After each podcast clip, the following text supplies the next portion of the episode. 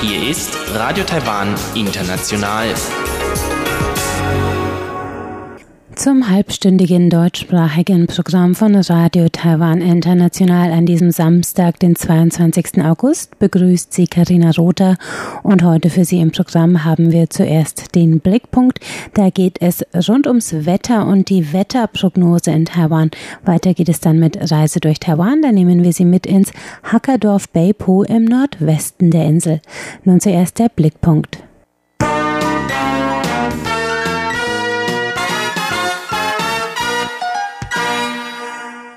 Taiwan ist aus mehreren Gründen auf gute und verlässliche Wettervorhersagen angewiesen. Erstens ist die Insel von Taifunen und starken Regenfällen oft schwer getroffen und muss sich auf solche Extremwetterphänomene früh genug vorbereiten können. Zweitens leben gerade ländliche Regionen teilweise von der Landwirtschaft, für die eine präzise Information über das Wetter essentiell ist. Wer die sehr informative, professionell gestaltete zweisprachige Webseite des Zentralen Wetteramts kennt, der wird sich über diese Meldung nicht wundern. Am 10. August, als der Taifun Mekala zuerst gemeldet wurde, hatte Taiwan nämlich ganze drei Stunden früher als die japanischen Kollegen die Formierung des Taifuns entdeckt und öffentlich gemacht. Und noch eine Nachricht aus den letzten Monaten macht Song Ming-Tien, den Direktor des Zentralen Wetteramtes, stolz. Das US-amerikanische Wetteramt hat ein Journal, in dem wissenschaftliche Artikel mit objektiven Evaluationen von Systemen zur Prognose von Taifunen aus verschiedenen Ländern veröffentlicht werden. Nach dieser Evaluation ist unser Computermodell zur Vorausberechnung der Bahn eines Taifuns auf den vordersten Plätzen. Deswegen haben Sie den Artikel gleich angenommen. Sie haben uns dafür ein Zertifikat über erreicht, was sie vorher noch bei keinem gemacht haben. Damit ermutigen sie uns, noch bessere Arbeit zu machen. Der Direktor erklärt, dass das entscheidende Kriterium für gute Prognosen schnelle Computer sind. Derzeit werden die Computer alle sechs bis sieben Jahre ausgetauscht, doch die Regierung hat zugesagt, dem Zentralen Wetteramt über die nächsten zwei Jahre umgerechnet 2,8 Millionen Euro an Budget bereitzustellen, damit es sein Equipment weiter modernisieren und aufrüsten kann. Wetteramtsdirektor Zhang Ming-Dien sagt, die Messstationen an Land seien inzwischen ausreichend. Taiwans 319 Ortschaften sind bereits mit über 500 Messstationen ausgestattet. Wir wollen unsere Messungen vor allem auf dem Meer ausbauen. Wir wollen außerdem verstärkt vertikal und in die Tiefe messen. Auf dem Meer werden wir auf jeden Fall mit Bojen messen, weil die die genauesten sind. Aber bei Bojen ist die Instandhaltung sehr schwierig. Deswegen können wir sie nur an wenigen Stellen anbringen. Deswegen sind wir gerade dabei, mehr Küstenstationen einzurichten, die über Radar die Wellenbewegungen messen.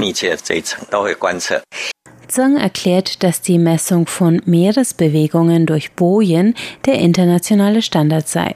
Doch dank des großen Kosten- und Arbeitsaufwands pro Boje hat Taiwan bisher nur 20 Stück im Einsatz und jede kann nur fünf bis zehn Monate pro Jahr auf See bleiben, bevor sie zur Instandhaltung an Land geholt werden muss. Tang Chung-Tzu, die Vorsitzende des Mess- und Berichtszentrums für Meereswetterphänomene, einer Stelle des Wetteramts, erzählt, wie im Juli eine Boje vor der Insel Xiaoliuqiu abgerissen war und auf offener See herumtrieb, wo sie die örtlichen Fischer beeinträchtigte.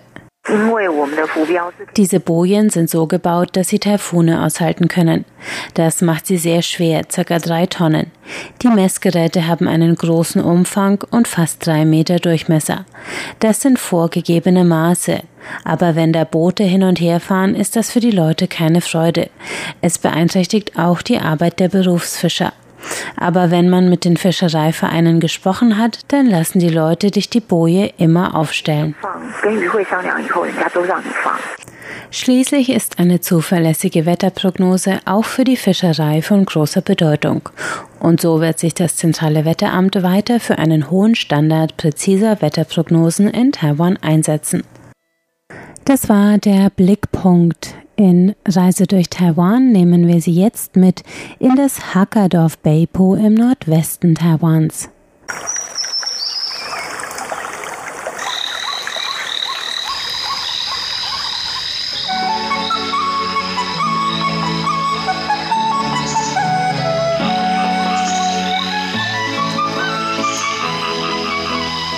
Radio Taiwan International. Reise durch Taiwan. Herzlich willkommen, liebe Hörerinnen und Hörer, zu unserer Sendung Reise durch Taiwan. Am Mikrofon begrüßen Sie Karina Rother und Chobi Hui. Karina hat vor kurzem eine Reise unternommen und zwar nach Beipu. Nach Beipu, genau. Und Beipu liegt im Landkreis Miaoli. Ich glaube, Oder es liegt Shinju. noch in Shinju.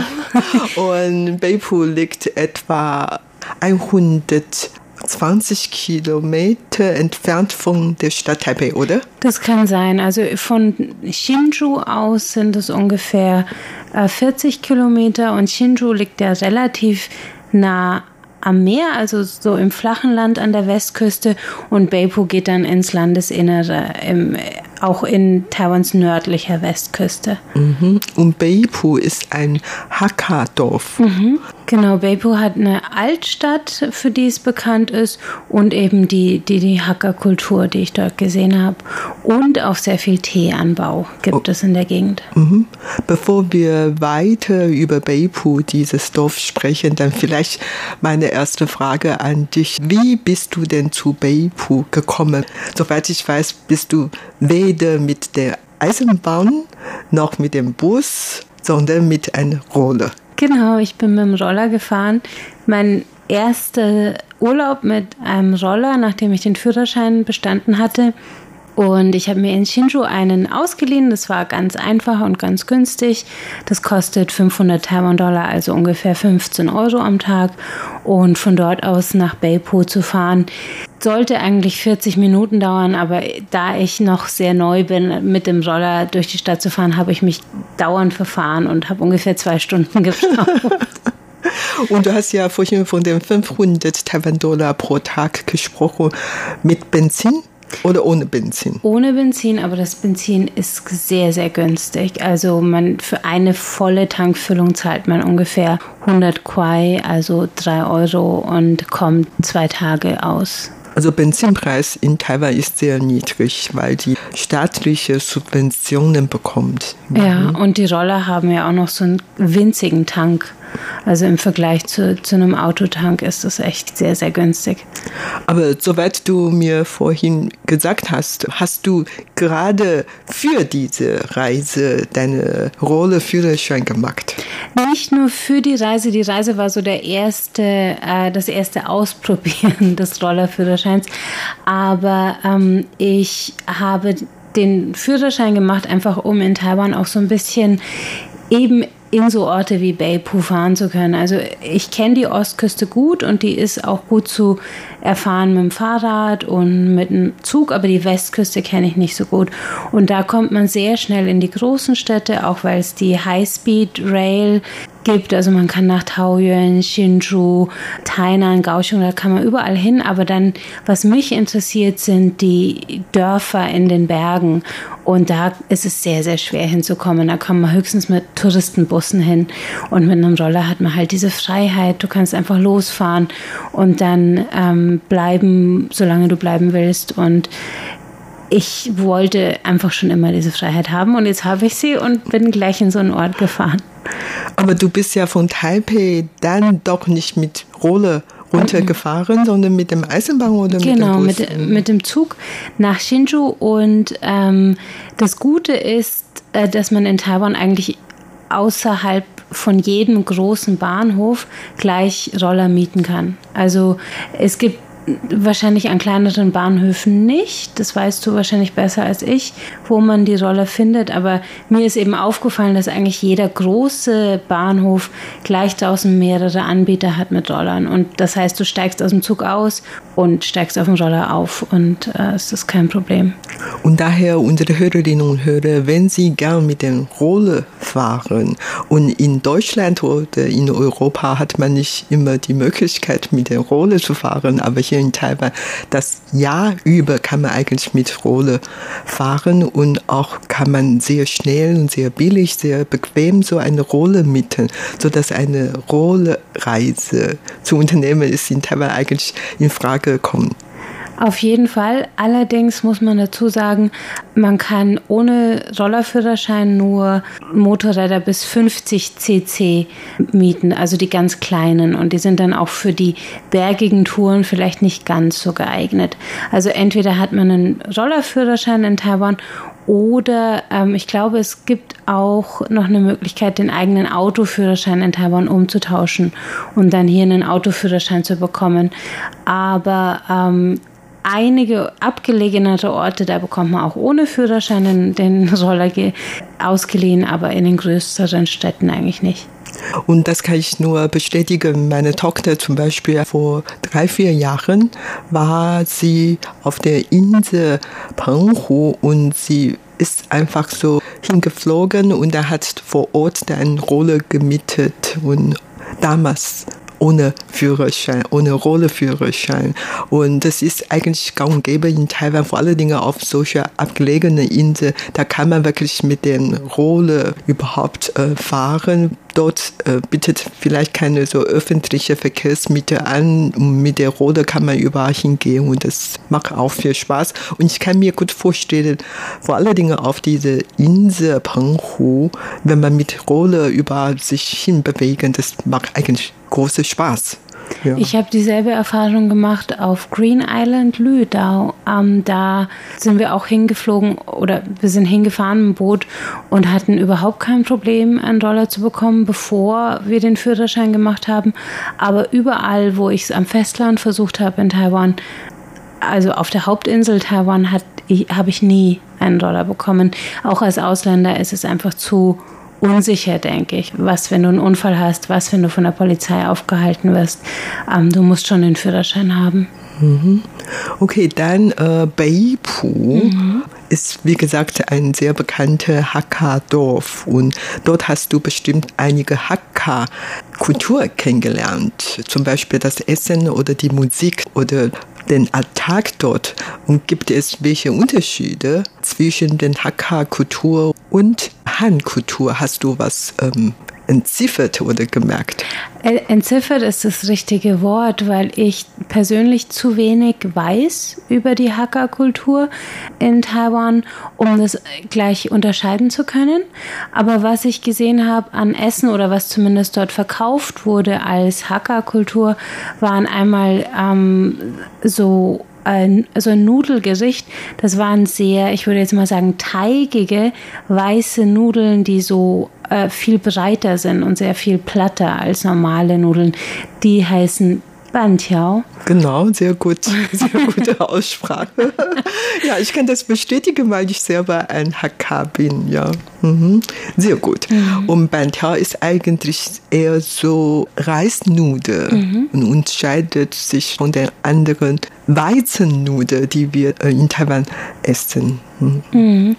Das habe ich gesehen, diese Bantiao. Dann habe ich äh, einen Tee, gab es dort überall zu kaufen. Das ist so Pulver, also gemahlenes Getreidepulver.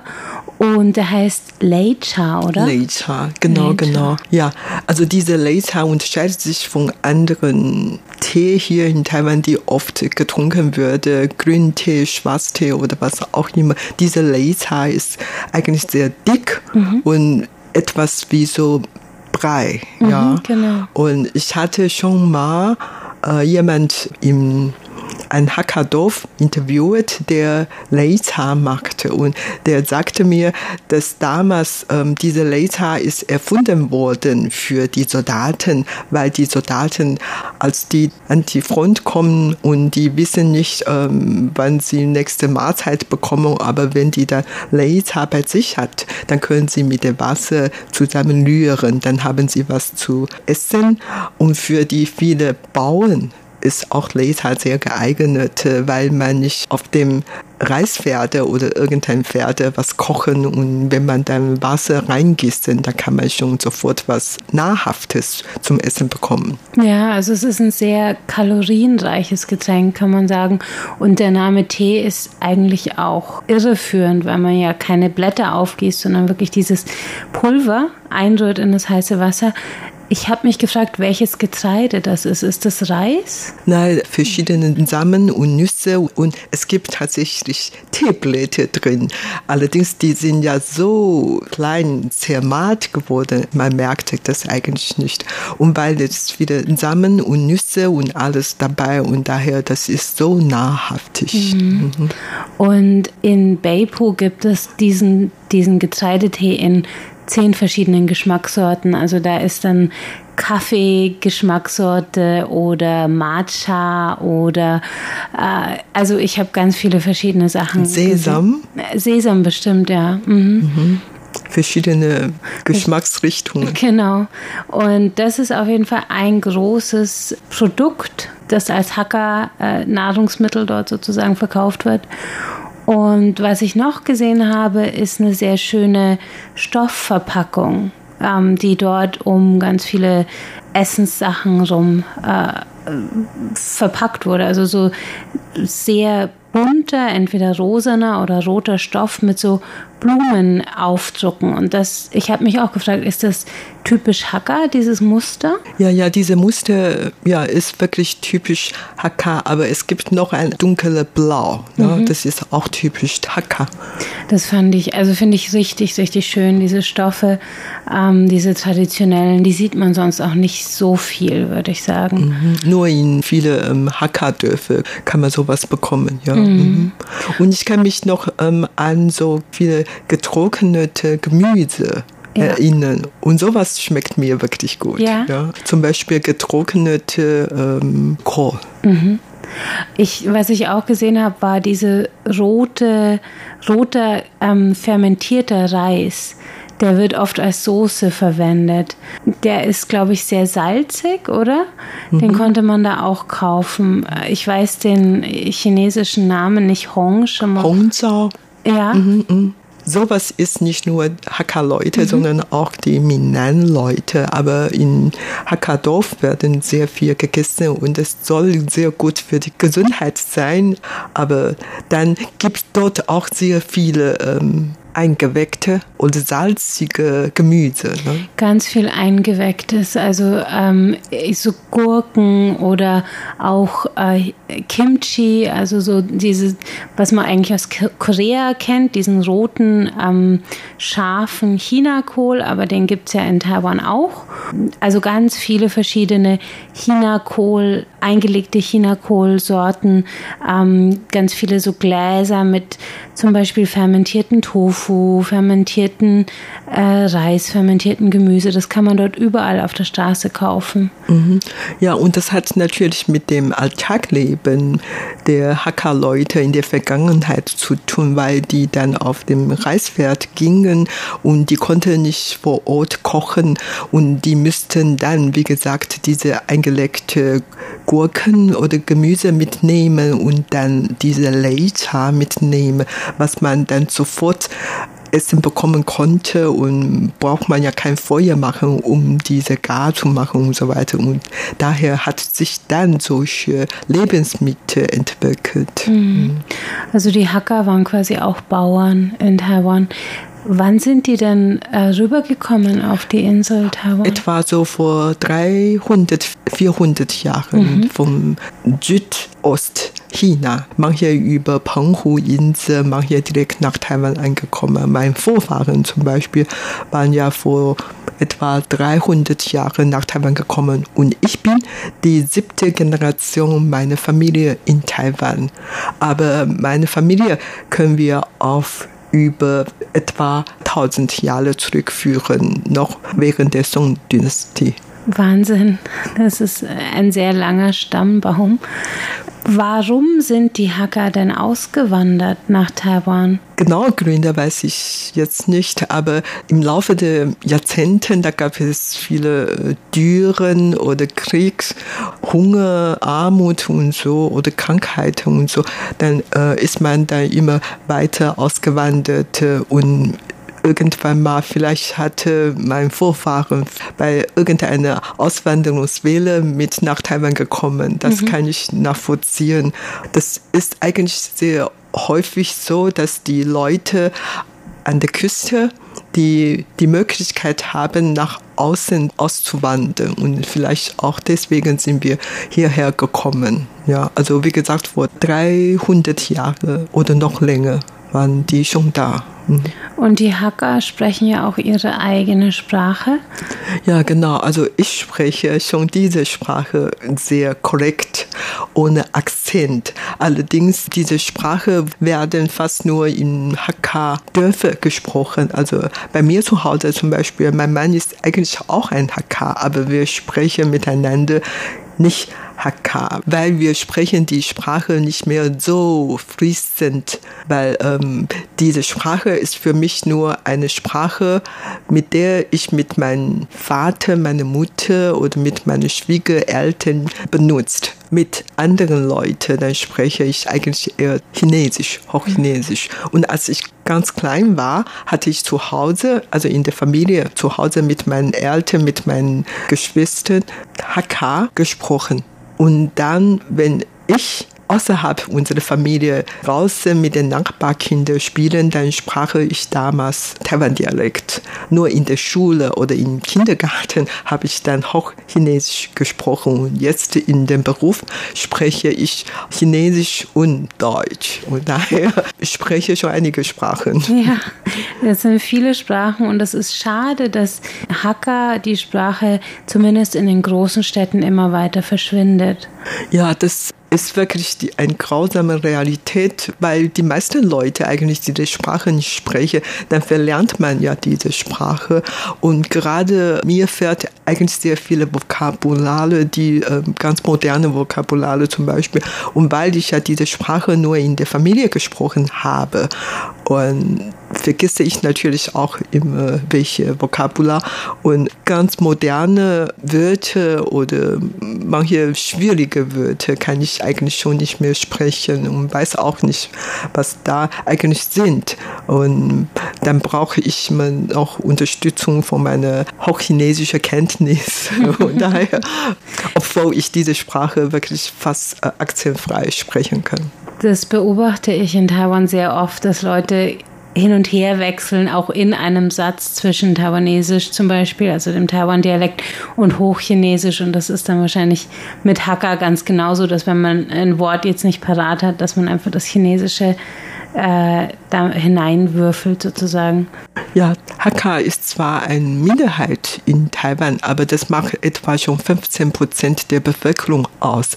Allerdings diese Sprache wird dann wirklich nicht so viel gesprochen, obwohl jetzt in dem Kabinett gibt es eine Hakka Kommission und es gibt auch viele Hakka-Radiostationen oder Hakka-Fernsehen.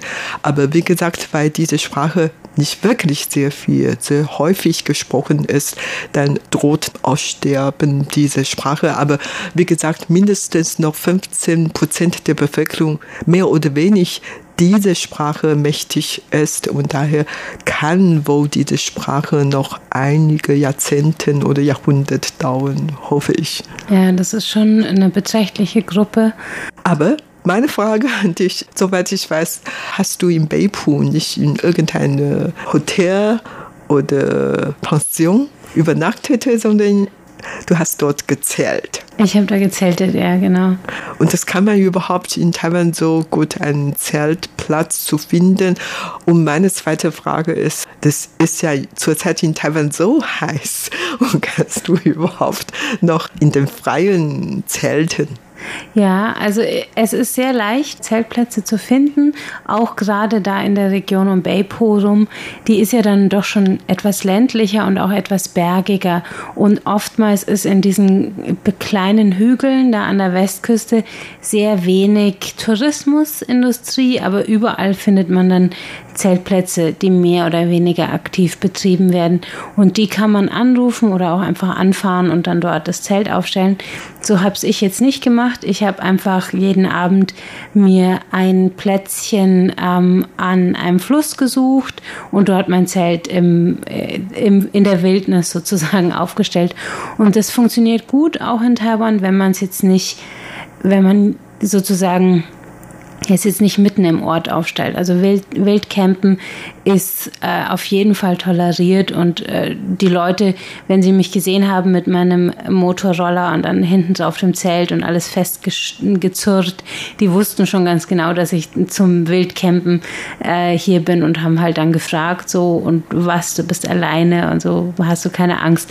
Aber ich habe natürlich keine Angst. Also Taiwan ist einfach sehr, sehr sicher und ähm, die ja, die Nächte im Zelt waren eigentlich gut. Also es kühlt dann, zumindest wenn man auch draußen ist und vielleicht auch unter Bäumen und dann auch neben einem Fluss, kühlt es nachts doch so weit ab, dass man da schlafen kann. Ich habe allerdings, als ich noch in niedrigeren Lagen war, also noch nicht so weit oben in den, in den Bergen, habe ich die äußere Zeltplane weggelassen damit äh, so ein bisschen Frische mehr Luft, Luft durchkommt. Ja, genau. Okay. Aber hast du nicht irgend ähm, ein ähm, willkürlicher Besuch bekommen? Gar nicht. Gar Schlange? Nein.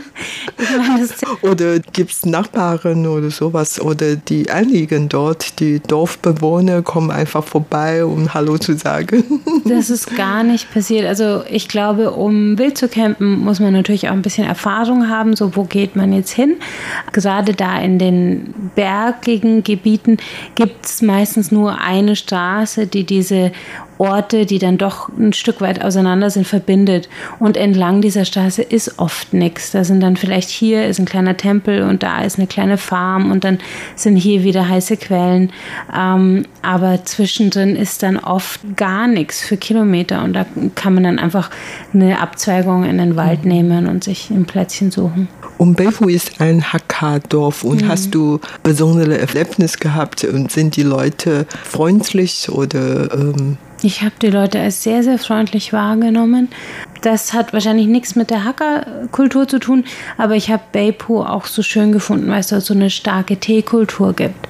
Also da in West-Taiwan wird besonders ein Tee angebaut, der heißt Dongfang Meiran, orientalische Schönheit. Und es ist ein ganz besonderer Schwarztee. Ähm, also da werden die kleinen Teeblätter von so einem Teeschädling angeknabbert. Und dadurch bleiben die kleinen, wenn sie geerntet werden. Und äh, man hat dann noch den, den Speichel dieses Schädlings, der in den Geschmack von dem Tee mit einfließt. Und das ist so ein ganz besonderer süß, süßlicher Tee und den sieht man überall dort. Und da gibt es teilweise noch Teebauern, die den selber anbauen und dann selber verarbeiten und so. Und das fand ich richtig schön. Also zu sehen, wie lebendig äh, Taiwans Teekultur da in Beipu noch ist. Und du hast auch dort diese Dongfang Meiren-Cha getrunken? Ich habe ihn gekauft, ich habe ihn nicht dort okay. getrunken, leider. Und ähm, warst du bei irgendeiner Plantage, Teeplantage dort? War ich nicht, ich bin nur in die Teeläden reingegangen. Ich war in einem Teeladen, wo äh, das waren zwei Eltern und die verkaufen dort ihre Teekannen und Teetassen ihres Sohnes. Der ist Künstler und macht die selber im eigenen Hochofen und äh, stellt die selber her, diese Tontassen. Und er importiert irgendwie seinen Ton aus Japan und mm, verwendet einen ganz seltenen Ton, den es in, in Taiwan sonst gar nicht gibt und so. Und hat da wirklich wunder, wunderschöne äh, Kunstwerke geschaffen. Und so, so habe ich mich halt durch diese Ortschaft bewegt, also von Teeladen zu Teetassen, Tee, Kannenladen und immer mit den Leuten ein bisschen geredet und fand, es war sehr handwerklich einfach und fand das sehr, sehr charmant mhm. dort. Nächstes Mal kannst du vielleicht dort auch irgendein äh, Teeplantage besuchen, dann am besten in den frühen Morgenstunden hingehen, als die äh, Teefrauen die äh, Teeblätter pflügen, noch bei der Arbeit sind weil äh, manche von denen singen noch heute Hakka-T-Lieder dort. Ach, ja, das müsste schön sein. Ja. Okay, vielen Dank, dass du heute gekommen bist und uns diesen Dorf Beipu vorgestellt und auch in diesem Zusammenhang die Hakka-Kultur vorgestellt. Und das war's für heute in unserer Sendung Reise durch Taiwan. Vielen Dank für das Zuhören. Am Mikrofon waren Karina Rother und Chobi Hui. Das war das heutige deutschsprachige Programm von Radio Taiwan International. Mehr Informationen gibt's unter www.de.rti.org.tv. Am Mikrofon hörten Sie Karina Rother. Ich sage Tschüss, bis zum nächsten Mal.